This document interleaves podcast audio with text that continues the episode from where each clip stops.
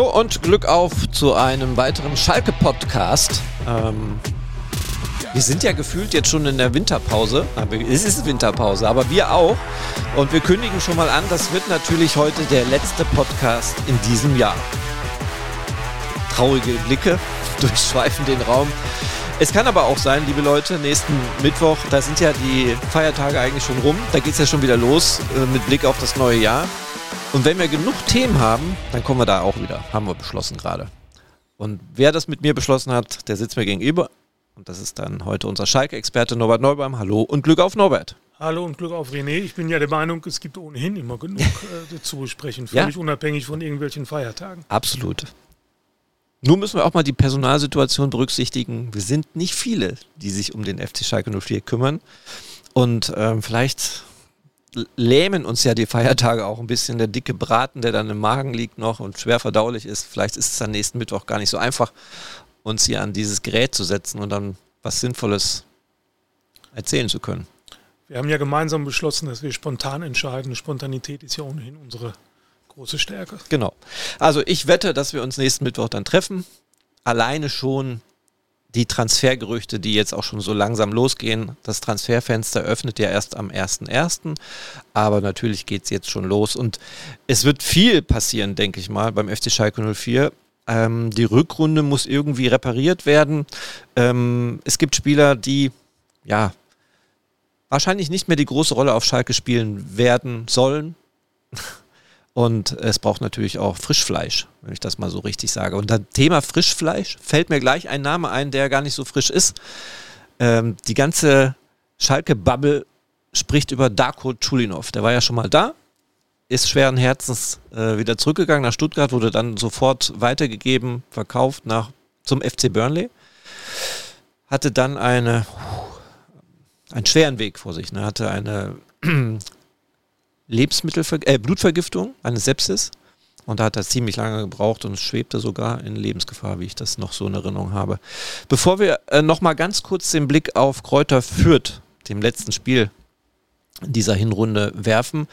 Ähm, Darko Tulinov, ist das einer für Schalke, der dem Verein gut tun würde? Oder ist das nur so ein bisschen Romantik, weil er hier so viele Fans hatte und die alle sagen, ja, der muss wieder zurück, der, der liebt Schalke. Aber bringt es uns das auch weiter? Tore, Punkte? Bevor ich darauf antworte, muss ich dich ganz kurz korrigieren, René. Es gilt nicht die Rückrunde zu korrigieren, es gilt die Hinrunde du hast vollkommen recht. Ja. Ich hoffe nicht, dass wir in einem halben Jahr hier sitzen und sagen, dass wir die Rückrunde auch noch äh, korrigieren müssen. Ja. Es gilt, die Hinrunde so zu korrigieren, dass man für die Rückrunde gewappnet ist. Und da ist natürlich der Name Darko Cholinov jetzt äh, ganz, ganz intensiv im Gespräch. Ähm, ja, ich hoffe, dass er dass Schalke ihn jetzt nicht nur auf dem Zettel hat, weil er, weil er so etwas wie so eine Aufstiegsromantik äh, wieder auslöst. Ist ja sehr beliebt ähm, hier beim Publikum, auch völlig zu Recht, weil er natürlich so eine, so eine mitreißende Art hat. Ähm, ich muss gestehen, ich bin da ganz ehrlich, ich habe diesen, diesen Darko Cholinov-Hype nie so ganz nie so ganz mitgemacht äh, und auch nicht, nicht, nicht nachvollziehen können. Ich finde, es gab in der Aufstiegssaison andere Protagonisten, die, die für den Schalker Aufstieg verantwortlich waren. Aber Schalke wird sich da sicherlich was, was bei denken. Er ist flexibel einsetzbar. Er ist, äh, ich denke mal, vor allem offensiv, kann er auf mehreren Positionen spielen. Und ich hoffe mal aus Schalker Sicht, dass es, dass es im Grunde eine zweigleisige Argumentation ist, dass man sportlich glaubt, dass er Schalke weiterbringen kann, dass er aber auch nochmal so einen, ja, so einen, so einen, so einen Ruck irgendwo im, im, in der ganzen Vereinsfamilie äh, nochmal auslösen kann. Entscheidend wird für mich sein, wie, wie fit ist er. Du hast es angesprochen. Eine ganz äh, schlimme Geschichte, die er da hatte. Ich habe hab das immer so ein bisschen verglichen, auch mit der, mit der schweren Krankheit, die Mike Büskens ja mal mhm. vor Jahren hatte und wo es dem auch, wo das auch äh, spitz auf Knopf stand. Äh, da kann man sich, wenn man sich da mit, mit äh, Mike mal drüber unterhält, dann, dann merkt man also, wie, wie, wie, wie schlimm das war damals. Ähm, das, das, das war tatsächlich dann auf, das, das ging um, um Leben und Tod. Und ähm, ja, also wir, wir zeichnen, das können wir sagen, wir zeichnen den Podcast hier gerade am Dienstag auf. Er wird wahrscheinlich dann ab Mittwoch zu hören sein. Jetzt kann von Dienstag auf Mittwoch immer viel passieren, aber bei Darko Cholinov sieht es jetzt wohl im Moment ganz gut aus. Äh, viel verkehrt kann man damit, glaube ich, nicht machen. Es ist die Rede von einer Ausleihe vom FC Burnley, wo er, glaube ich, keine Rolle mehr spielt. Und ähm, Burnley wird wohl auch einen Teil des Gehalts übernehmen. Also insofern glaube ich, ist das eine einigermaßen sichere oder wäre das eine einigermaßen sichere Geschichte für Schalke. Bin ich mir jetzt nicht ganz sicher. Burnley ist aufgestiegen, ne? haben auch in der zweiten Liga gespielt in England und spielen jetzt in der Premier League, aber sind da irgendwie ganz unten auch zugange. Aber auch da keine Einsatzzeiten. Äh, muss, ich, muss ich ganz ehrlich sagen, bin ich, jetzt, bin ich jetzt tatsächlich überfragt. Ich weiß gar nicht, ob Burnley noch in der zweiten Liga spielt oder wieder in nee, der zweiten. Ich, ich, ich meine, die spielen, die spielen noch in der zweiten englischen Liga. Schau doch mal eben kurz nach, ob die in der Premier League spielen. Ich weiß es wirklich nicht. Nur er kam da tatsächlich äh, nicht zum Einsatz, nicht mehr zum Einsatz. Ähm, was aber aufgrund seiner Erkrankung ja auch völlig, äh, völlig verständlich ist. Da war ja, da war ja dann überhaupt nicht dran zu denken an, an äh, an, an Einsätze. Grundsätzlich ist überhaupt erstmal gut, dass er offenbar wieder gesund ist. Aber zwischen, zwischen gesund sein und hundertprozentig fit sein, da gibt es natürlich auch immer noch einen großen Unterschied. Ja, sind in der Premier League. Auch in der Premier League, okay. Vorletzter Platz, äh, sind ein Jahr da drin, das heißt, sie sind in der vergangenen Saison aufgestiegen. Nun gut, also, äh, bevor wir dann weiter ins Transfergeflüster gehen, äh, so viel gibt es noch nicht. Es gibt einen Spieler noch, der ähm,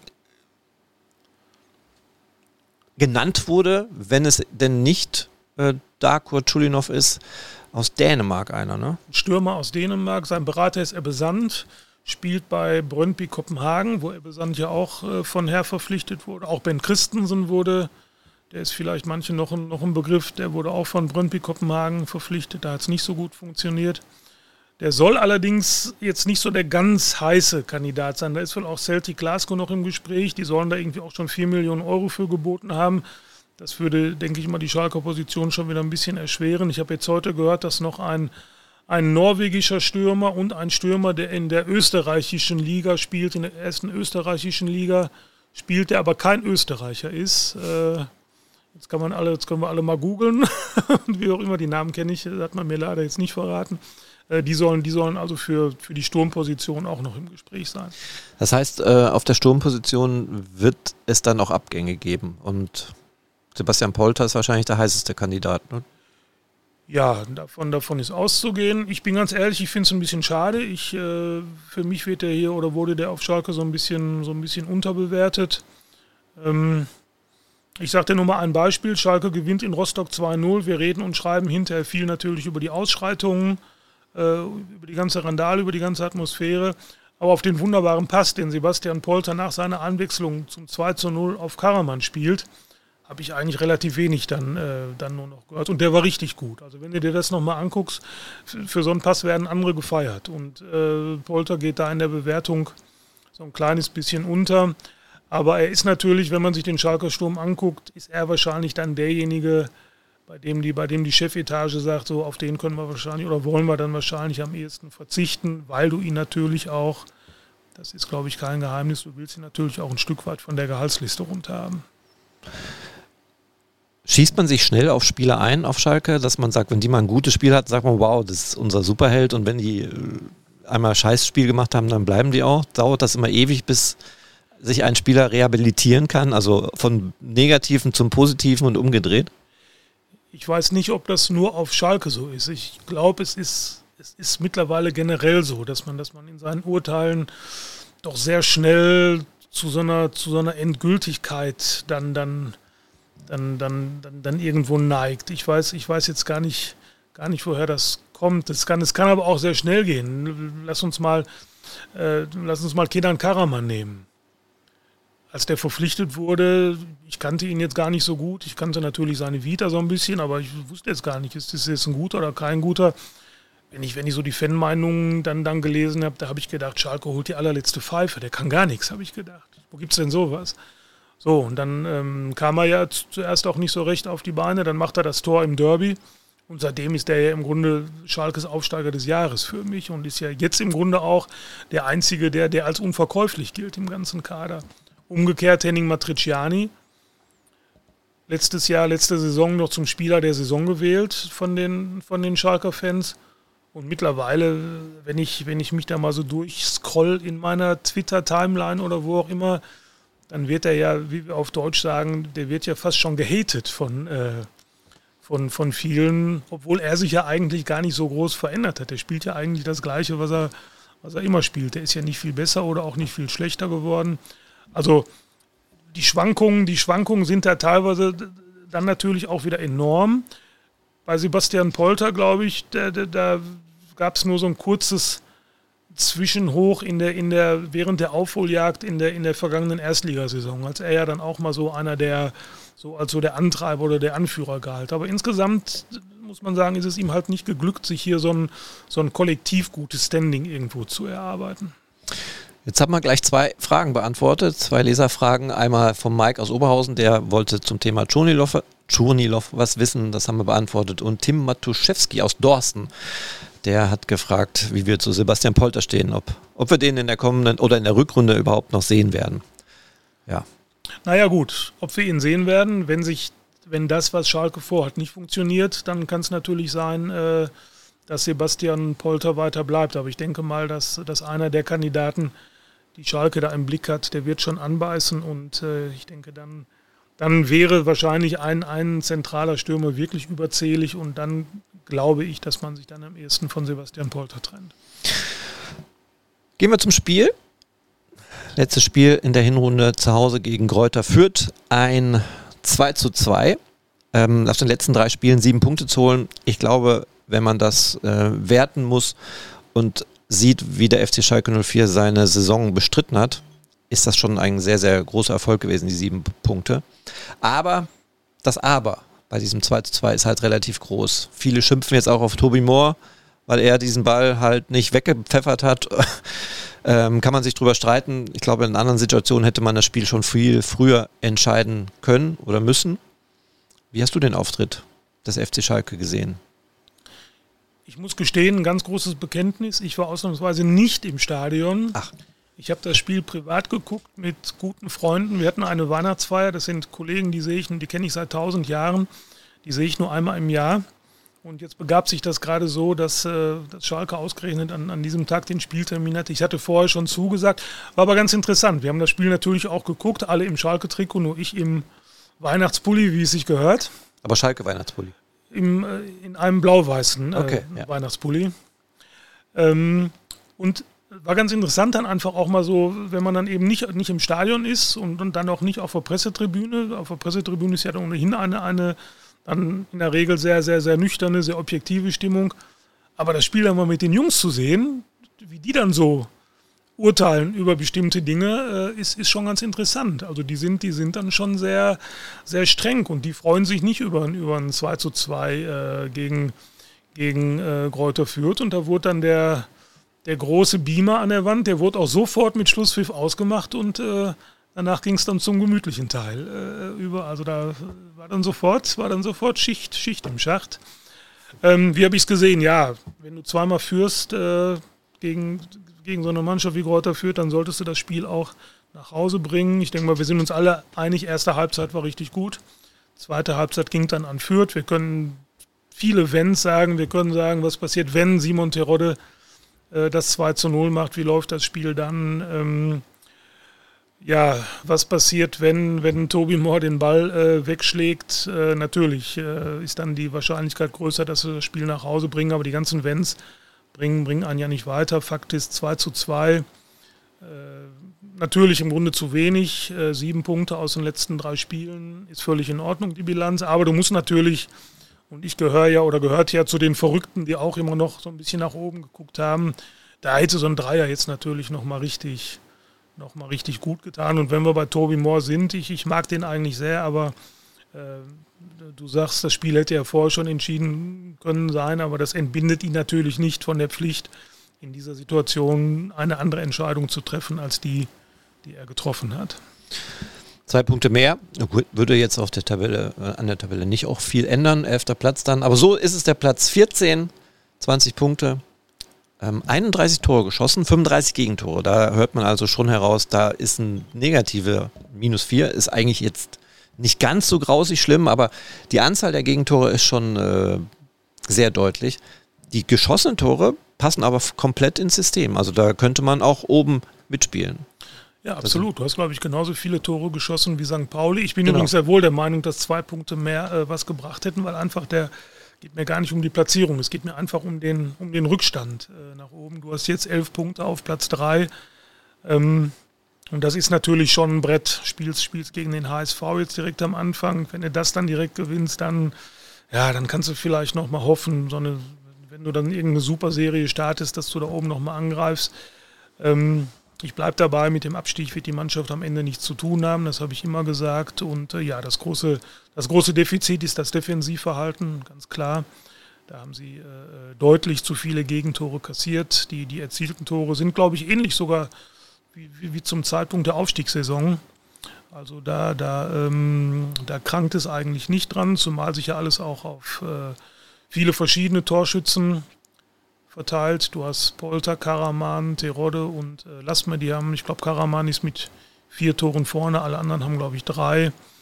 Äh, du hast jetzt einen Keke Top auch dabei, den, den du jetzt auch richtig ernst nehmen musst.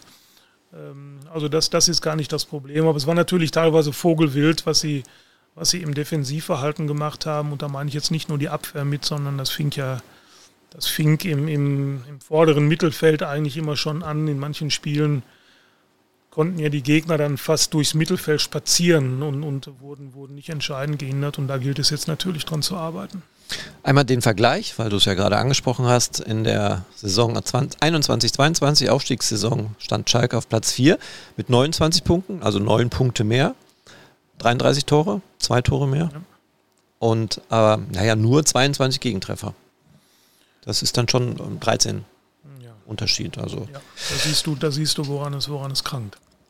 Die Frage ist, du hast gerade hm, gesagt, wenn du gegen Hamburg gewinnst mit Start der Rückrunde, dann denkt man vielleicht schon wieder, da geht vielleicht noch was. Wäre das vielleicht dann doch der Fehler? Sollte man jetzt nicht hingehen und sagen, Leute, wir wollten zum Start dieser Saison unbedingt wieder aufsteigen. Das hat jetzt nicht funktioniert. Und jetzt stürzt man sich dann auf kleine Wermuts, nicht Wermutstropfen, auf kleine Hoffnungstropfen, sage ich mal. Man schlägt Hamburg und auf einmal sagt die ganze Welt wieder, die ganze Schalke-Welt, ja, jetzt packt das der FC Schalke 04. Und dann fängt wieder dieser Kreislauf an und wieder dieser Druck. Klar müssen die mit Druck umgehen können. Aber ich glaube, dieser Druck wäre falsch. Wäre es nicht richtig, zu sagen, Leute, wir müssen gucken, dass wir diese Saison halbwegs vernünftig hinkriegen und wenn wir im Mittelfeld landen, ist alles gut. Naja, was, was ich hier sage, das sind ja meine, meine Gedanken, die ich so habe, wenn ich, wenn ich auf die Tabelle, wenn ich, wenn ich auf den Spielplan gucke. Ob, ob die ganze Schalke-Welt äh, das sagen würde, sollte man gegen den HSV gewinnen, äh, das vermag ich gar nicht, gar nicht zu beurteilen, weil ich glaube, da hat auch die, die Schalke-Welt äh, tausendfach unterschiedliche Ansichten und Meinungen.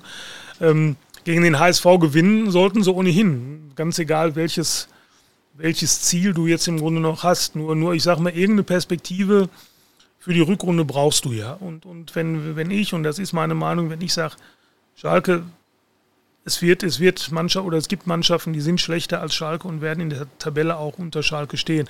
Und ob du dann guckst, ob du Zwölfter oder Fünfter oder Sechster wirst, das ist mir ja im Grunde, das ist mir ja im Grunde wurscht in der zweiten Liga. So, sondern wenn du, wenn du die Chance hast, wirklich da oben nochmal anzugreifen oder wenn du die Chance nochmal haben willst, das möchte ich im Grunde damit zum Ausdruck bringen, dann musst du halt dieses Spiel gegen den HSV gewinnen, weil dann hast du wirklich für diese Ansprüche einen direkten Konkurrenten. Und wenn du den dann geschlagen hättest, dann, dann hättest du zumindest, dann hättest du zumindest Anschluss. Ansonsten brauchen wir bei jetzt elf Punkten Rückstand auf Platz drei dar, darüber ja gar nicht zu reden. Das ist, das ist so ein dickes Brett und da sind ja auch noch ein paar andere Mannschaften zwischen die ja wahrscheinlich auch nicht, die können ja alle gar nicht äh, alle Spiele verlieren und darauf warten, dass Schalke irgendwann mal aus dem Pötten kommt. So, aber wenn, wenn du wirklich dann da nochmal irgendwas erreichen willst, dann musst du halt von Anfang an sofort voll da sein.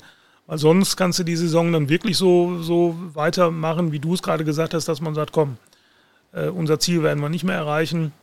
Aber äh, lass uns versuchen, die Saison vernünftig zu Ende zu bringen. Nur sie hatten ein Ziel und ich sage mal, solange das irgendwie noch möglich ist, dieses Ziel in irgendeiner Form, wie auch immer, zu erreichen, solltest du das auch versuchen. Also jetzt schon zu sagen, wir beschränken uns darauf, nicht abzusteigen, wäre mir für so, wie ich mir Schalke vorstelle, wie ich Schalke erwarte, im Grunde ein bisschen zu billig. Einer, der definitiv nicht dabei ist gegen Hamburg, einer mit der Leistungsträger David John Merkin, Der ist jetzt gelb-rot gesperrt, hat dummerweise auch insgesamt vier gelbe Karten. Das heißt, wenn er dann wiederkommt, ist er schon wieder in Gefahr, dass er dann aussetzt. Das wäre dann auch bei Kaminski so, bei Schallenberg, ja, und Brunner dann und Polter jeweils drei, Seguin auch drei gelbe Karten. Da hat man noch ein bisschen Luft, aber da ist schon wieder Personalnot.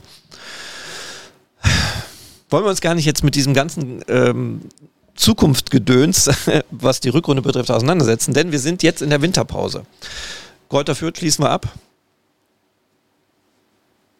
Das war ein Nicken? Okay. Und ähm, ja, müssen wir, müssen wir ja abschließen. Ja, wir haben ja, wir haben es hätte ja sein können, dass es noch irgendwie. Wir haben ja keine Chance mehr, das, das äh, in irgendeiner Form noch zu korrigieren. Nee, das leider nicht. Ähm, darum sollte man das jetzt einfach auch so stehen lassen. Kommen wir aber jetzt zu einem Thema, was ähm, auch die Schalke-Fans lange bewegt hat und uns auch bewegt hat. Und wir haben gewartet und überlegt, ja mein Gott, was ist denn los beim FC Schalke 04? Wo geht's denn nun hin? Wo wird die Vorbereitung gemacht, die Wintervorbereitung? Sicherlich nicht in Gelsenkirchen, ähm, sondern da, wo man sich vernünftig vorbereiten kann, bei etwas besserem Wetter.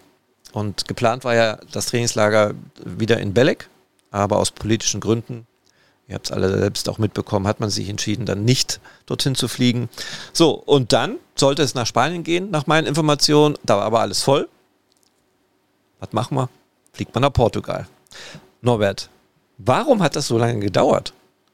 Ja, es gab ja die wildesten Gerüchte. Es gab ja, es gab ja die Gerüchte, Schalke habe nicht mal äh, Geld fürs Trainingslager und ähm, man würde beispielsweise das Hallenturnier dass man ja, ich glaube, in Gummersbach im Januar spielt, würde man äh, nur wegen des Antrittsgeldes machen, damit man zumindest einen Teil des Trainingslagers daraus finanzieren könnte. Dann habe ich gehört, es gäbe dann auch unheimlich viele Formalitäten zu erledigen mit der Fluggesellschaft, ob die den ganzen Tross irgendwie zu den gewünschten äh, Zeitpunkten mit an Bord nehmen können oder wie auch immer. Jetzt ist der Knoten aber offenbar äh, zerschlagen, geplatzt. Nee, geplatzt ist er. Und äh, Schalke hat jetzt offiziell bestätigt, dass vom 2. bis 10. Januar das Trainingslager an der Algarve in Portugal stattfinden werde. Und jetzt kommt Klugscheißer Neuer. ja, Achtung, wusste, jetzt, jetzt, hau, ja. jetzt, hau, jetzt hau ich einen raus wieder ja. für, für die ganz Altgedienten. Schalke publiziert sie nämlich auf der Homepage. Es sei erstmals das Schalke sich im Winter in Portugal auf die Rückrunde vorbereiten würde. Und da weiß ich aus eigener Erfahrung, das ist eine Falschmeldung. Das haben auch viele andere Medien übernommen. Auch die mit den drei Buchstaben bei uns im, im, im, in der Region. Also tatsächlich, ja, stimmt, 1993. Ne? 1993 war Schalke in Portugal, auch an der Algarve. Zu dem Hotel, in dem Schalke jetzt fährt, hat es damals, glaube ich, nicht gereicht, weil jetzt das Hotel, in das Schalke fährt, ist ein Top-Hotel. Das ist das frühere Sheraton. Mhm. Pine Cliffs Resort mittlerweile. Und äh, 1993, das war mit dem Trainer Helmut Schulte. Und da ich persönlich dabei war, äh, kann ich also tatsächlich bestätigen, dass es keine Portugal-Premiere für Schalke ist. So, jetzt, jetzt, ist aber auch gut mit dem, mit dem Besserwissen. Aber du warst da, kannst du es empfehlen? Ja, absolut, absolut. Ja. Ich war auch schon ein paar Mal im Urlaub da gewesen und ist äh, tolle Gegend. Und äh, mittlerweile gibt es da auch, das war damals noch nicht so, es gibt, es gibt wohl einen Trainingsplatz direkt quasi auf der Driving Range des dort an, des hoteleigenen Golfplatzes. Habe ich jetzt auch noch nicht gesehen, weil das relativ neu ist. Und äh, deswegen dürfen auf der Driving Range mit manchen Schlägern äh, zum Beispiel beispielsweise mit einem Driver äh, keine Schläge gemacht werden, weil bei guten Spielern besteht dann halt die Gefahr offenbar, dass die, dass die den, dass die tatsächlich dann bis zum, äh, bis zum Trainingsplatz der Fußballer kommen. Also bei mir bestünde die Gefahr jetzt nicht. Ich dürfte auch mit dem Driver abschlagen, aber ich glaube, wenn du richtig gut bist, dann läufst du Gefahr, da auch in den, in den Trainingsbetrieb einzugreifen. Also ist das auch so ein bisschen Golfhochburg oder? Ja, Portugal, Portugal ja ohnehin. Du ja? hast in Portugal ja viele, viele schöne, tolle Golfplätze an der Algarve ohnehin und da die Gegend um Albufera sowieso. Ist äh, ganz toll. Felix Magath war auch, war glaube ich auch oft da in, äh, in Portugal. Wir haben ihn einmal, ich habe ihn einmal mit dem Kumpel da erlebt in Stuttgart. Da gibt es so eine schöne Treppe direkt vom, vom Hotel zum Strand runter. Die hat unendlich viele Stufen. Und die bietet sich, glaube ich, auch für ein ganz knackiges Lauftraining an, wenn man will, wenn man will, aber das wird Karel Geratz alles schon selber, schon selber feststellen. Da führt natürlich auch ein Aufzug hin. Felix Magath hätte es gemacht. Ja, der hatte da drüben aber auch, glaube ich, noch so die eine oder andere ganz gute Idee, wenn ich wenn es richtig in Erinnerung habe. Ist schon sehr lange her. Das war noch die Mannschaft in Stuttgart. Ach, da war, da war Rolf Rüssmann noch Manager in Stuttgart und da waren Timo Hildebrand, Kevin Kurani, waren damals die jungen Wilden beim VfB. Eine Fanreise wird nicht angeboten. Also die, wenn ihr dahin wollt, dann müsst ihr das auf eigene Verantwortung in die Hand nehmen. Ähm, es ist schwierig, Flüge zu bekommen. Es ist schwierig, Hotels zu bekommen, halbwegs gute Hotels, weil viele gar nicht offen haben zu der Zeit. Ne? Also es ist jetzt wohl nicht das Hauptreiseziel der Menschen im Januar, so wie ich es gelesen habe. Und auch selber in Erfahrung gebracht habe, als ich bei Booking.com mal durchgeblättert habe, wo man am besten hingehen könnte. Überrascht mich jetzt ein kleines bisschen, weil eigentlich gerade so die Zeit ist ja die Zeit, wo, wo tatsächlich viele, viele Golfspieler auch, ja. äh, die halt hier jetzt in, in, in der Gegend hier im Winter nicht äh, spielen können oder nicht spielen wollen, die suchen ja gerade dann äh, nach Alternativen. Ja, die suchen aber dann nach den hochwertigen das Angeboten. Ist, das ist da recht hochwertig. Ja, ja. Also da, da wo Schalke äh, residiert, das, das, ist schon, das ist schon hochwertig. Ja. ja, aber wenn jetzt ein Fan einfach mal acht Tage da sein möchte und vielleicht 400 Euro Budget hat, wird es wahrscheinlich schwierig. Einfach rein ins Mannschaftshotel. ja, ja. Also vom 2. bis zum 10. Januar geht es an die Algarve und dort ähm, ja, gibt es zwei Testspiele. Es gibt das Hallenturnier nach dem ähm, Trainingslager und es gibt auch ein Testspiel schon in der Felddienstarena gegen ähm, Eupen. Genau.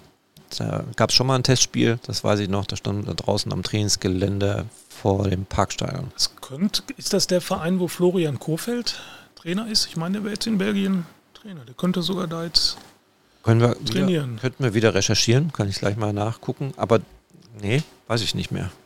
Ich weiß aber, dass die da waren. Ob da in Kofeld da war, weiß ich nicht. Google doch gleich mal, wenn ich einen längeren Vortrag halte. ja, aber was, über, was sollen, über was sollen wir uns denn unterhalten? Trainingslager, Fürth ist abgeschlossen. Trainingslager, Vorbereitung ist abgeschlossen. So ein bisschen Transfer Geplänkel hatten wir auch schon. Was hältst du davon, wenn wir uns mal diesem Thema widmen, dieser Abstimmung DFL Investor?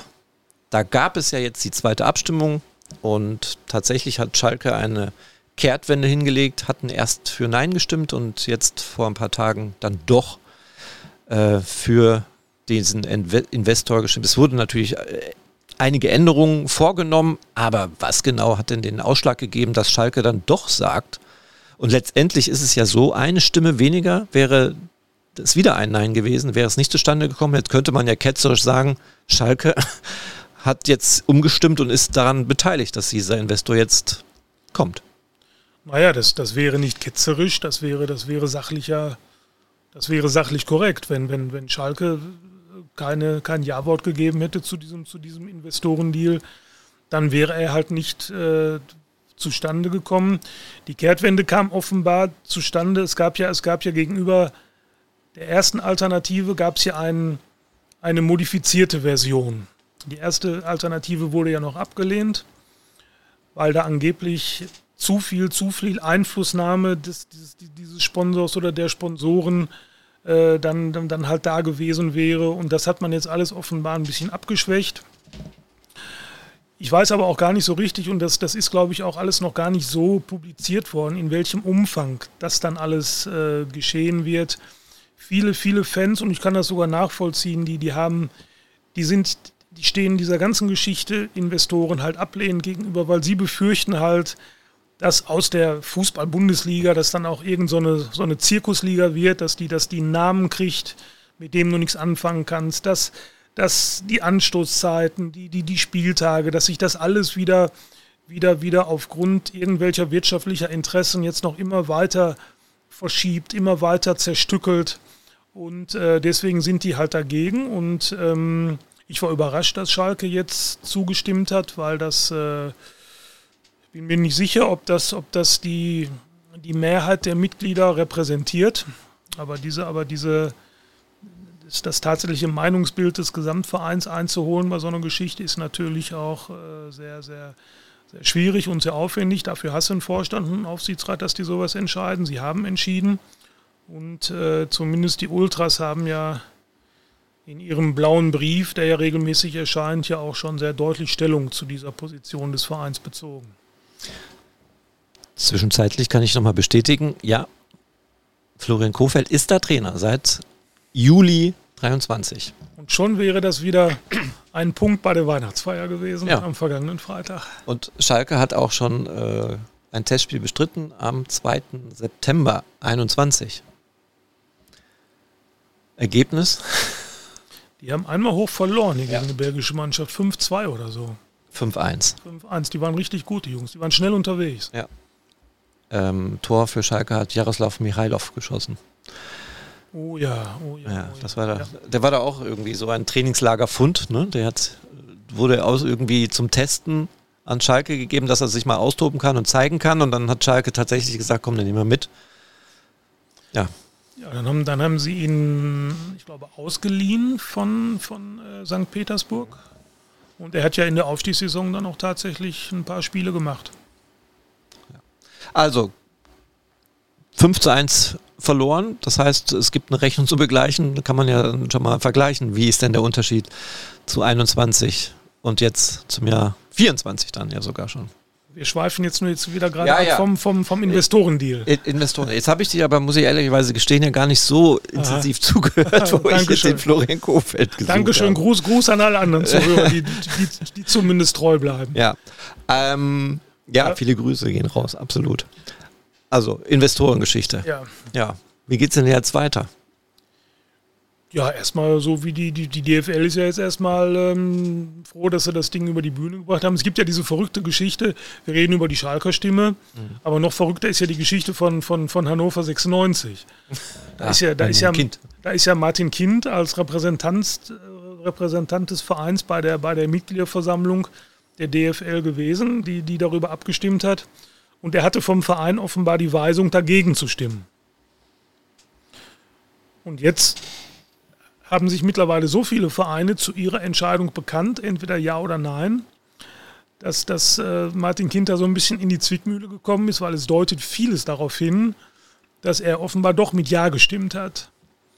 Und ich glaube, da gibt es jetzt im, im, im, Hintergrund tatsächlich juristische Überprüfungen, ob, ob es sich äh, ob es sich lohnen würde, irgendwie Klage dagegen einzureichen, weil offenbar ist ein Vereinsvertreter wohl dazu verpflichtet, äh, das Votum seines Vereins bei dieser Mitgliederversammlung abzugeben und nicht seine persönliche, seine persönliche Meinung oder Einschätzung. Da bin ich mal sehr gespannt, wie das, wie das, äh, wie das endet oder ob das, ob das tatsächlich zu einer Klage führen wird. Stand jetzt ist aber meines Wissens, dass, äh, dass die DFL-Spitze jetzt die Gespräche mit den Investoren oder dem Investor jetzt auch offiziell aufnimmt. Und dann wird man irgend, dann werden diese Pläne wahrscheinlich irgendwann mal vorgestellt und dann wird man wirklich sehen, wie berechtigt die, ähm, die Sorgen vieler Fans sind. Es ist, ist natürlich dadurch jetzt im Grunde eine, eine Grenze, eine Grenze gebrochen. Also wenn, wenn du einmal dann die Einflussnahme eines solchen Investoren zulässt, dann ist wahrscheinlich auch sicher, dass sich das sukzessive immer weiter erhöhen wird. Und insofern, ich bin jetzt auch kein, kein 100% Romantiker, der immer sagt, es muss alles so bleiben, wie es ist, aber insofern habe ich da auch ein bisschen ein komisches Gefühl. Also ich, ich äh, würde mich auch schwer tun. Ich würde natürlich auch weiter gucken und wer begeistert und man, man, arbeitet ja auch dann, dann in der Branche. Ähm, äh, ich, ich würde mich freuen, wenn die Bundesliga weiter Bundesliga hieße und nicht äh, Apple äh, Liga, Apple Bundesliga oder wie auch immer und äh, äh, keine Ahnung, mir geht das manchmal mit, mit den Stadionnamen schon auf den Nerven, wenn, wenn ich sehe, welche, welche seltsamen äh, Namen die haben. Ich weiß natürlich aus, aus wirtschaftlichem Interesse alles, alles richtig, aber ich sehe jetzt bei diesem, bei diesem DFL-Investoren-Deal, also ich bin, dann höre ich immer Auslandsvermarktung, also ich bin 63 geboren, ich bin sozusagen alleine vom, vom Geburtsjahr her ein Kind der Bundesliga und ich kann mit diesen ganzen Geschichten Auslandsvermarktung, kann ich, kann ich nicht viel anfangen. Mir ist völlig egal, ob die Bayern zehnmal im Jahr nach China reisen, ob der BVB zehnmal im Jahr nach Taiwan fährt und das noch Bezuschuss bekommt. Mir war auch immer relativ wurscht, ob Schalke in Shanghai irgendwelche äh, Fanshops aufgemacht hat, die dann wieder dicht gemacht wurden. Für mich, ganz ehrlich, ist das alles viel zu weit weg. Und äh, wenn ich dann immer höre, die Bundesliga wird abgehängt und alles ganz schlimm. Also ich glaube, wenn man sich mal so die Europapokalbilanz der letzten Jahre anguckt, dann spielt die Bundesliga, glaube ich, trotzdem immer noch eine ganz gute, noch eine ganz gute Rolle. Mag alles sachlich, alles richtig sein, was die da erzählen, warum man Investor braucht, aber, aber ich persönlich kann damit äh, nichts anfangen oder wenig anfangen. Investor ist auch ein gutes Stichwort. Schalke braucht ja auch Geld. So, da, da, soll man doch mal, ja. da soll man doch mal anfangen. Genau. Und viele wünschen sich ja da den Clemens.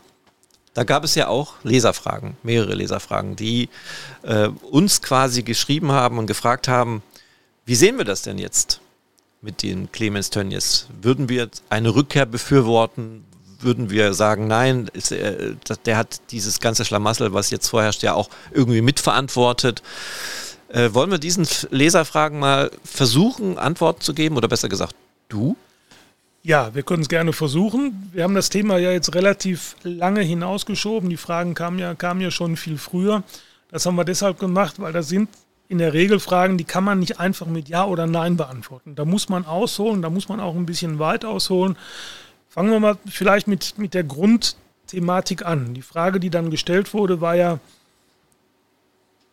ist Clemens Tönnies oder ist unsere Meinung, dass Clemens Tönnies für den ganzen Schlamassel, in dem Schalke ja nun mal steckt, ist er da mitverantwortlich für oder nicht? So, und da, dann, dann, ähm, da, da sage ich natürlich ein ganz klares Ja. Es kommt aber hinterher auch noch ein ganz großes Aber.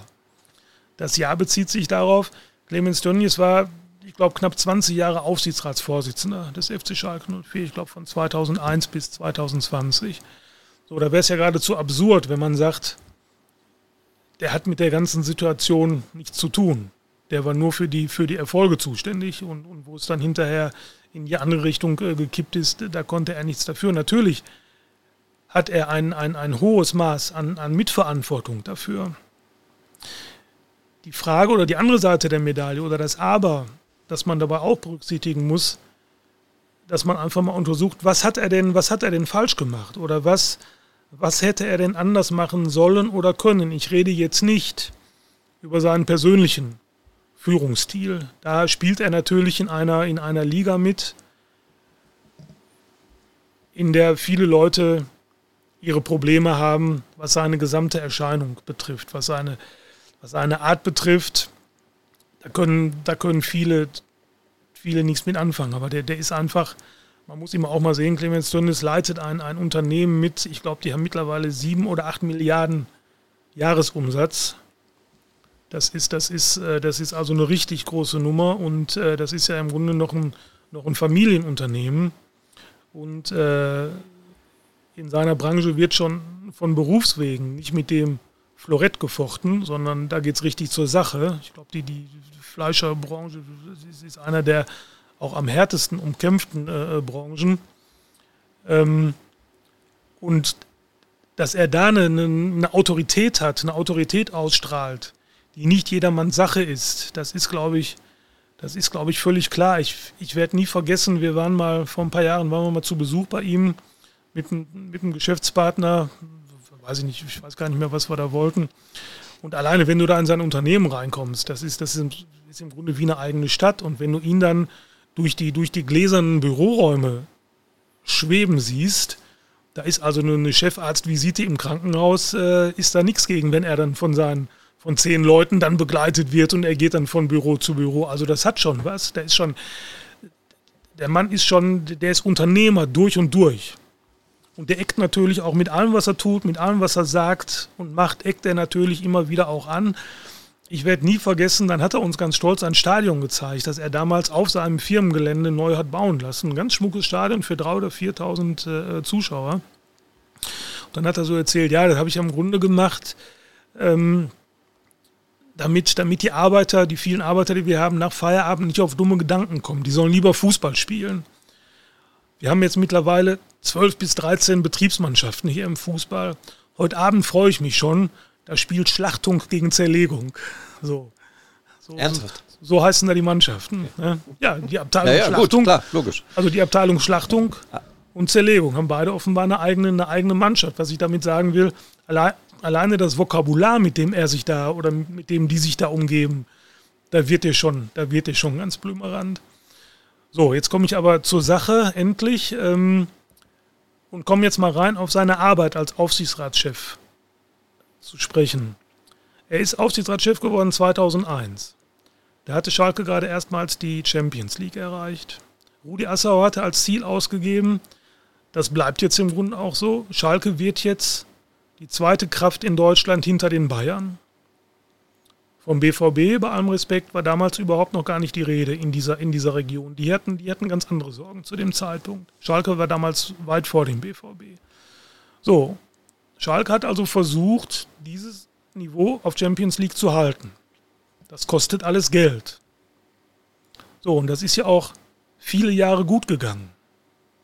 Von 2001 bis 2016, 17, ich glaube 2018 sogar noch, waren sie ja, waren sie ja regelmäßig im Europapokal vertreten. Auch gar nicht mal immer so schlecht, sondern waren ja auch waren ja im Halbfinale auch mal sogar Champions League. Das ließ sich ja alles ganz gut an. Sie waren ja, sie waren ja eigentlich auf einem ganz guten Weg. Nur in den letzten Jahren ist das dann halt alles fürchterlich gekippt.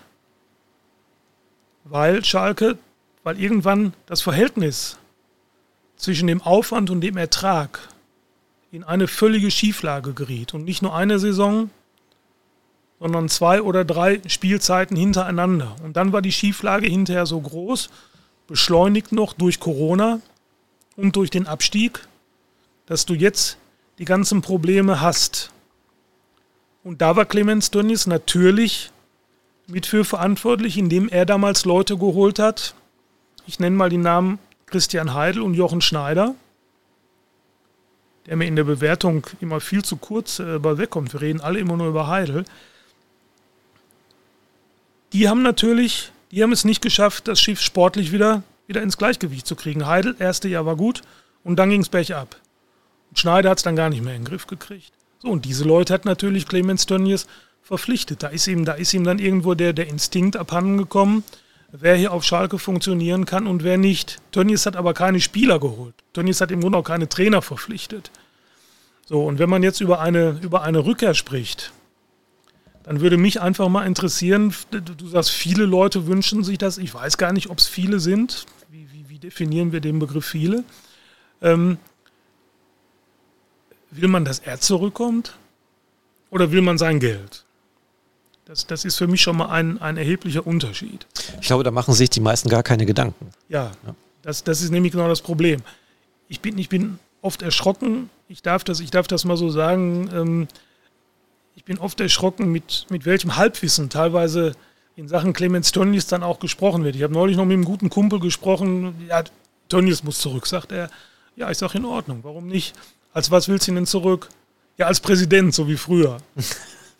Clemens Tönnies war nie Präsident. Als Clemens Tönnies äh, Aufsichtsratschef wurde, da, gab es auf Schalke schon mal generell keine Präsidenten mehr. Clemens Tönnies war lange Chef des Kontrollgremiums.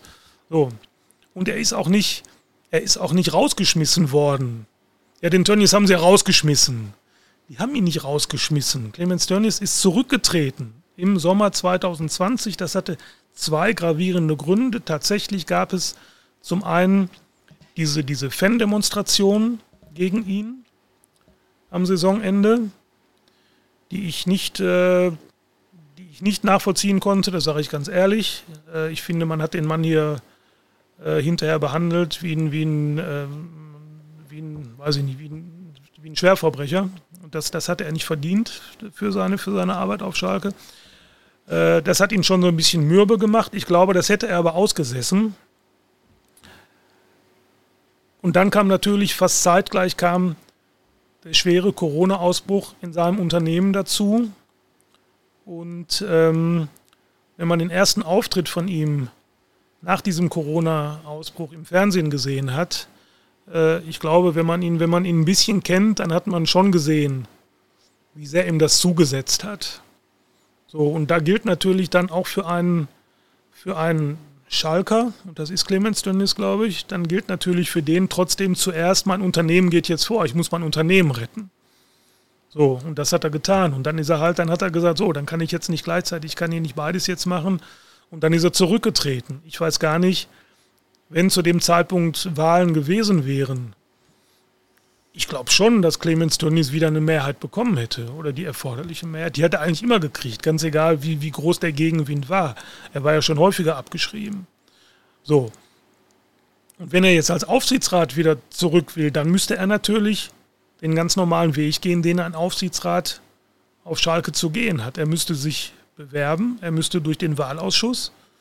Und wenn der Wahlausschuss ihn durchlässt, dann müsste er halt in die Versammlung. Aber Clemens Tönnies einfach so zurück, dass das funktioniert nicht. Also da müssten einfach bestimmte Dinge erfüllt werden, bestimmte Dinge eingehalten werden. Ich sage es ja immer wieder, auch wenn es manchmal den Eindruck hat, Schalke ist keine Bananenrepublik. Da gibt es da gibt's schon eine Satzung, an die hat man sich zu halten. Die kennt Clemens Tönnies übrigens besser als wir alle zusammen, weil der hat als Aufsichtsratschef, hat der auch über diese Satzung, äh, sind, sind ja auch Entscheidungen über diese Satzung äh, getroffen.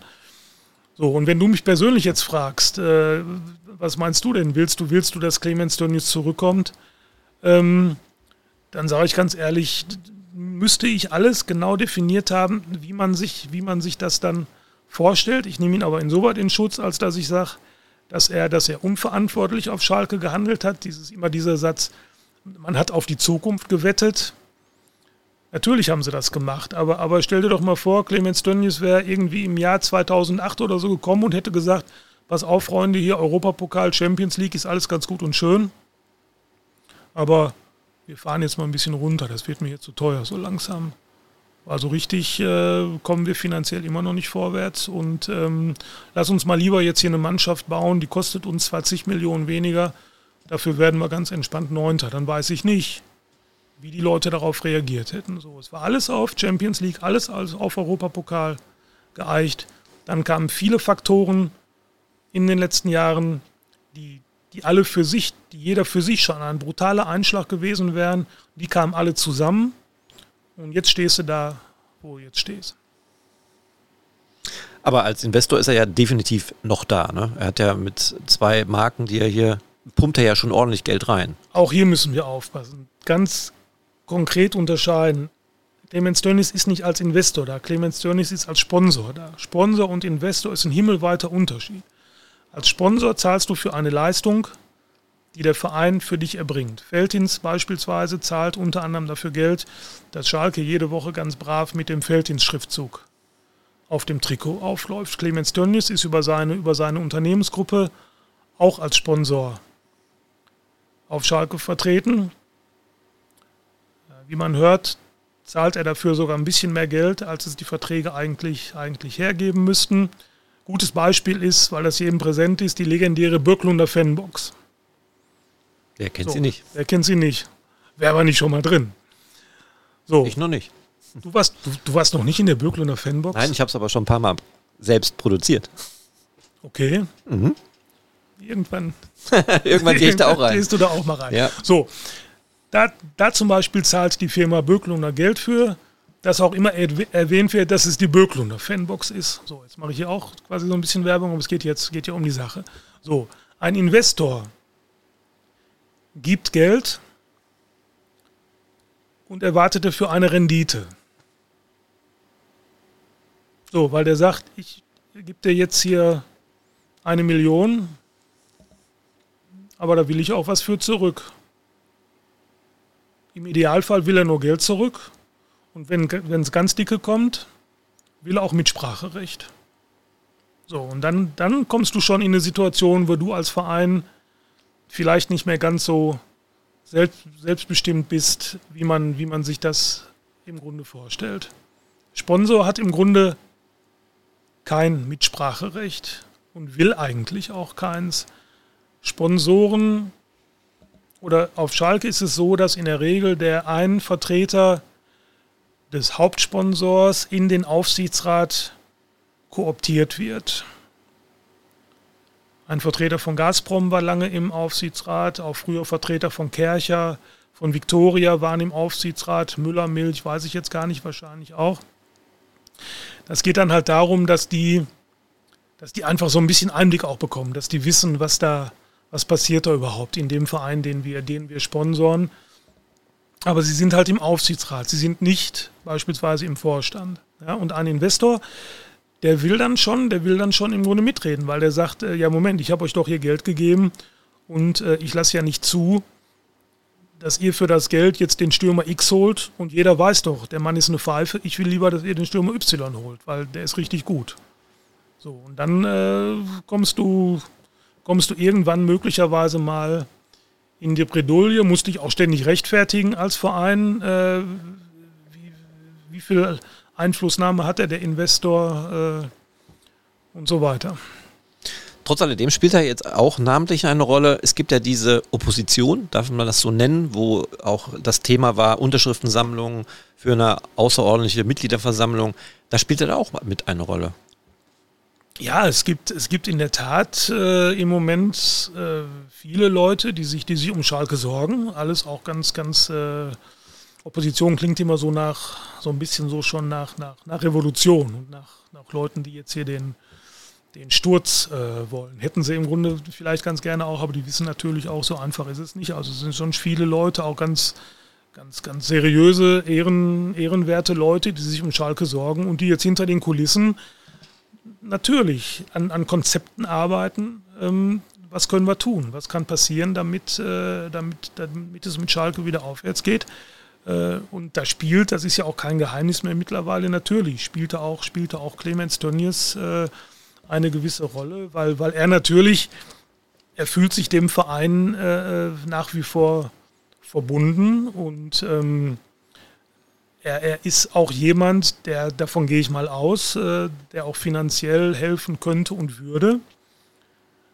Aber für so einen müssen dann natürlich die Rahmenbedingungen auch, auch, auch stimmen. Und ich vermute mal, dass das, er hat ja auch schon geäußert, dass er mit vielem, was auf Schalke da passiert, äh, im Moment nicht einverstanden ist und dass er dann auch geänderte Rahmenbedingungen haben möchte. Und ich bin jetzt auch wirklich mal gespannt, wann diese Opposition, die es gibt, jetzt auch wirklich mal ans, an die Öffentlichkeit äh, kommt. Im Moment wird, wird, wird noch viel hinter den Kulissen geredet und gearbeitet. Es gibt ja auch Gespräche, oder es gab ja auch ein, ein Treffen der, der großen fünf Schalker Sponsoren mit dem, mit dem aktuellen Schalker Aufsichtsratschef.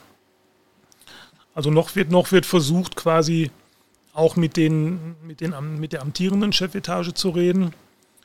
Ähm, das, ich denke mal, wenn man, wenn man jetzt merkt, dass man da nicht so richtig weiterkommt, dass es dann vielleicht wirklich eines Tages auch einen, einen, einen offensiven Vorstoß der Opposition geben wird, wo man dann tatsächlich auch Ross und Reiter äh, nennt und dann auch mal ein Konzept irgendwie vorstellt.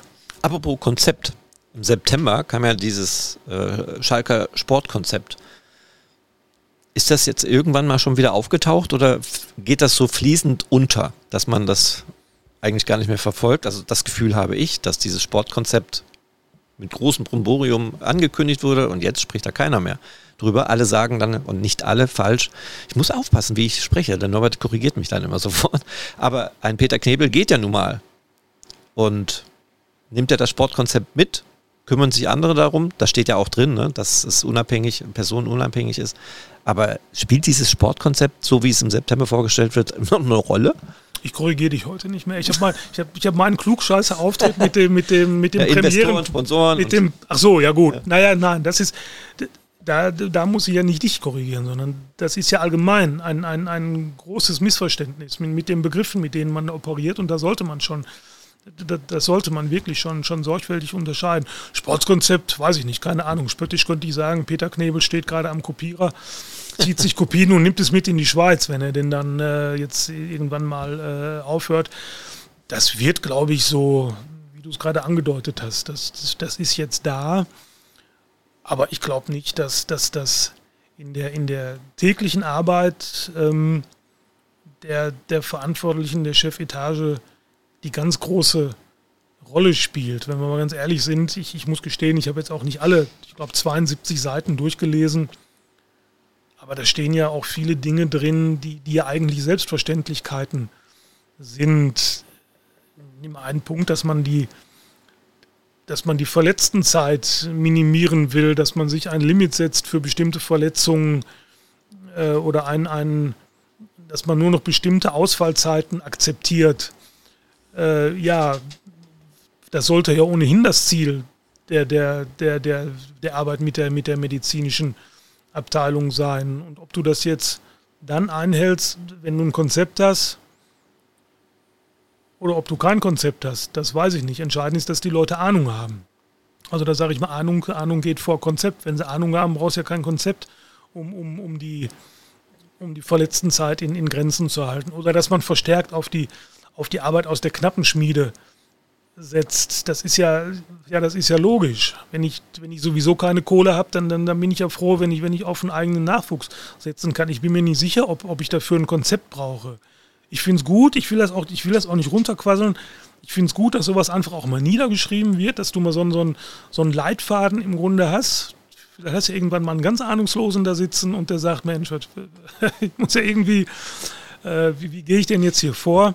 Aber also die, Leute, die hier, die hier in Amt und Würden sind, die zu entscheiden haben, bei denen gehe ich, gehe ich davon aus, dass die, dass die ohnehin so viel Ahnung haben, dass sie die, die, die, das Grundgerüst dieses Konzeptes ja ohnehin befolgen und man sieht es ja jetzt schon, wie, wie sehr die, die, die Tagesaktualität das Konzept überholt. In dem Konzept ist ja, glaube ich, auch die Rede davon, was ja auch die Philosophie sein sollte, dass auf Leihspieler möglichst verzichtet wird.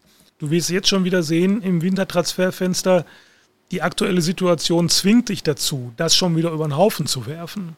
Ja, generell ist das ja richtig. Die, die, der Ansatz ist ja richtig, dass du dass du nicht mehr so, Spieler, so viele Spieler ausleihst, weil du damit ja im Grunde nur Löcher stopfst. Aber du tust ja nichts für den Kader. Wenn die sind dann im halben Jahr wieder weg. Bestes Beispiel Moritz Jens hat ja super, super performt. Konntest ihn dir nicht leisten, dann ist er wieder weg. Kaderwert im Grunde erstmal null für Schalke. Kaderwert wollen sie aber erhöhen, damit sie irgendwann auch mal wieder schön mal was verkaufen können, damit mal wieder ein bisschen, ein bisschen Geld in die Kasse kommt. So, also keine Leihspieler mehr. Aber du bist jetzt schon wieder in der Situation, dass du das aufbrechen musst. Bei, bei Cholinov beispielsweise reden wir ja nur über eine Leihe und nicht über einen Kauf. Haben wir da aber da nochmal zurückzukommen, auch gehört, dass äh, auch dieses Leihgeschäft ist schon sehr schwierig umzusetzen und angeblich soll sogar auf Geld verzichtet werden, damit er zurückkommen kann. Also er wünscht sich das wohl und diese, äh, diese Gerüchte sind ja eigentlich keine Gerüchte mehr. Man hat ja auch tatsächlich Bildmaterial und Beweise. Also der äh, André Hechelmann hat sich ja tatsächlich mit Chulinov und seinem Berater getroffen. Ne? Also das ist ja schon tatsächlich sehr, sehr aktuell und auch ja, dass sie, dass sie mit dem in Kontakt sind und dass Hechelmann da war, das ist ja, das ist ja Fakt. Aber jetzt stell dir vor, Burnley sagt beispielsweise, äh, nee, wir lassen Scholinov, der ist so gut, der Junge, den lassen wir nur oder den leihen wir nur in eine erste Liga aus. Weil wir wollen, wir wollen, dass unsere Jungs, die ja uns gehören, dass die auf höchstmöglichem Niveau Spielpraxis sammeln. Und zweite Liga, auch wenn die in Deutschland ja noch so toll ist, ist kein höchstmögliches äh, äh Spielniveau. Und jetzt meldet sich morgen möglicherweise ein Erstligist, der will Scholinov ausleihen und finanziell wird man sich auch einig, so, was machen sie dann? Ne? Das, das kann ja alles passieren. Und dann dann wird der Fotobeweis mit Hechelmann und Schulinov wird dann, äh, wird dann möglicherweise nicht mehr allzu viel wert sein. Apropos Wert, wir haben auch einen Artikel bei uns äh, in den letzten Tagen veröffentlicht, wo es um die Marktwertentwicklung geht, die der FC Schalke 04 gerade in dieser Saison erhöht oder leicht verloren hat. Da gibt es ganz wenig Gewinner nur, ne?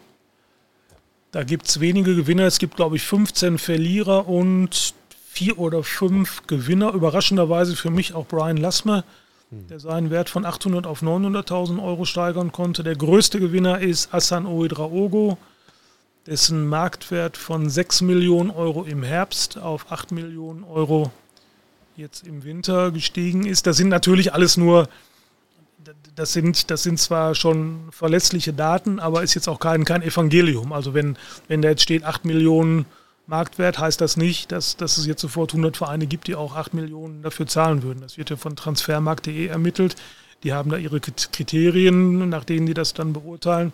Und bei, bei Assan äh, ist es ja sicherlich dann mehr als Versprechen auf die Zukunft zu werten, weil er konnte ja im, im, im Herbst hat er eigentlich kaum gespielt und ist ja jetzt im Moment auch leider schwer verletzt. Ich hoffe mal nicht allzu lange, weil bei dem könnte ich mir vorstellen, dass der Schalke in der Rückrunde noch so richtig weiterhelfen könnte, wenn er denn fit wäre. Norbert, Stunde ist rum. Ich glaube, wir haben tatsächlich nicht alles geschafft, was man, glaube ich, auch noch besprechen könnte. Darum ist die Wahrscheinlichkeit, dass wir nächsten Mittwoch wiederkommen, sehr groß geworden. Und ich muss auch noch was sagen. Wir hatten äh, noch ein, eine negative Bewertung unseres Podcasts. Da möchte ich natürlich auch drauf eingehen. Es war übrigens die erste. Und Norbert, die betrifft auch dich. Jetzt kommt's. Der Matthias Pechloff, sagt dir der Name was vielleicht? Nein. Nein. Nein, und ich weiß auch nicht, ob ich, ob ich, dazu noch Kontakt haben möchte. Nee, doch, du auf jeden Fall. okay. Nein, pass auf, ganz ja. für dich positiv. Erstes kritisches Feedback haben wir bekommen. Ähm, kann ja nicht immer gute Leistungen verbringen. Und man kann es auch nicht jedem gerecht machen, das will ich auch mal sagen. Es gibt viele Leute, die das Geplänkel, es geht nämlich um das Geplänkel, ah, okay. die das gut finden. Es gibt Menschen, die wollen kein Geplänkel, die wollen gleich mit Schalke rein. Das haben wir heute auch gemacht. Wir haben relativ viel über Schalke gesprochen und ganz wenig geplänkelt. Und der Matthias Pechlauf hat gesagt, zum letzten Podcast, einfach nur grauenhaft. viel zu viel Geplänkel. Und ohne Norbert ist es eh nur magere Kost. Ach, stimmt, beim letzten war ich ja gar nicht dabei. Nee. Ja, also ich stelle fest, Matthias Pechloff ist auf jeden Fall ein Mann vom Fach. Ich, ich weiß gar nicht, mit wem war denn. Oder meint er Norbert Nickbo? Nein, nein. Norbert Nickbo, nein, nein, nein. Nein, nein. Es, er meint schon, es steht hier tatsächlich, äh, ohne okay. Norbert ist es nur magere Kost. Sorry, aber ich hoffe, Norbert macht irgendwann einen eigenständigen Podcast. Oh, also. Da wäre ich technisch gar nicht zu in der Lage. ja, Matthias. da, geht, da geht schon los. Da geht schon los. Vielleicht kannst du ja Techniktipps äh, vorbeibringen. Also äh, ich finde absolut gerechtfertigt und in Ordnung. Jeder soll seine Kritik äußern. Absolut völlig legitim. Und dem einen gefällt das, dem anderen gefällt das. Äh, wenn du deine Konzepte mit jeder Kritik umänderst und veränderst, dann bist du, glaube ich, auch im falschen Weg. Also darum lassen wir alles so, wie es ist. Und der Norbert ist ja sehr oft da. Du hast, du hast mir mal gesagt, die Leute wollen Geplänkel hören. Ja. Am ersten Podcast. Ja. Thema Geplänkel. Äh, ich soll schöne Grüße bestellen von Norbert Nickbo. Der hat sich natürlich nochmal gemeldet. Dem hat trotz des lauwarmen Tees und äh, trotz des seltsamen Raumes, in dem wir da saßen, ja. den die Leute ja Gott sei Dank nicht sehen können oder konnten, hat es dem sehr gut gefallen und äh, er würde irgendwann würde er gerne nochmal noch mal wiederkommen. Also es gibt mit Sicherheit irgendwann mal äh, passende Themen, eine Torhüter-Diskussion wird es auf Schalke sicherlich auch geben, vielleicht sogar in der Rückrunde schon.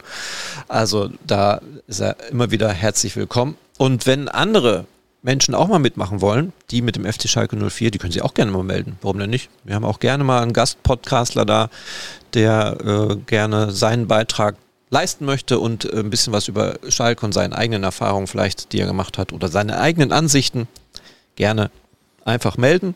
Die E-Mail-Adresse steht in den Show Notes, könnt ihr nachlesen und uns einfach schreiben. Kritik auch, nehmen wir gerne an. Vielleicht hat ja mal jemand Lust, aus der Hansestadt Hönchen zu uns zu kommen, wo, ja. das, wo, wo, das mit dem Podcast und Tour noch nicht, äh, noch nicht funktioniert ja. Die schreiben übrigens auch immer regelmäßig schöne Grüße, falls wir uns vor Weihnachten und Neujahr nicht mehr hören. Vor allem an Herrn Müller, der immer schreibt, und an seine ganze Truppe. Und äh, ja, Daumen drücken für den FC darf man ja auf Schalke oder sollte man auf Schalke eigentlich nicht unbedingt, aber tun mir jetzt doch langsam auch so ein bisschen, so ein bisschen leid. Die haben noch einen Spieltag, ne? Die haben noch einen Spieltag, ja. Ich glaube, die spielen mit für ich glaube sogar gegen Union Berlin, wenn ich das richtig sehe. Oh. Ja. Da bin ich ja hin und her gerissen dann, als eigentlich, also Vater ist ja Kölner, da bin ich ja auch irgendwie mit drin, ne? In der Verlosung. Ja, aber ich mag Union auch irgendwie. Warum auch immer. Ist einfach ein sympathischer Verein. Hm. Da sagt doch noch was nix. SG Wattenscheid 09, da habe ich keinen Bezug zu. Da, darüber geht ja sowieso nichts. Ja, okay. Norbert, ich spiele die Musik ein, denn wir sind am Ende unseres Podcasts. Wir können uns definitiv mit Grüßen und Wünschen äh, schönes Weihnachtsfest auf jeden Fall. Dann vor Weihnachten werden wir uns nicht mehr hören. Und ähm, wenn wir uns nicht nächste Woche Mittwoch hören, dann auch schon mal einen guten Rutsch. Aber ich bin fast ganz fest davon überzeugt, dass wir da irgendwo uns zusammensetzen. Wir werden sehen. Frohes Fest an alle Zuhörer, Zuhörerinnen und Glück auf. Ja, Glück auf.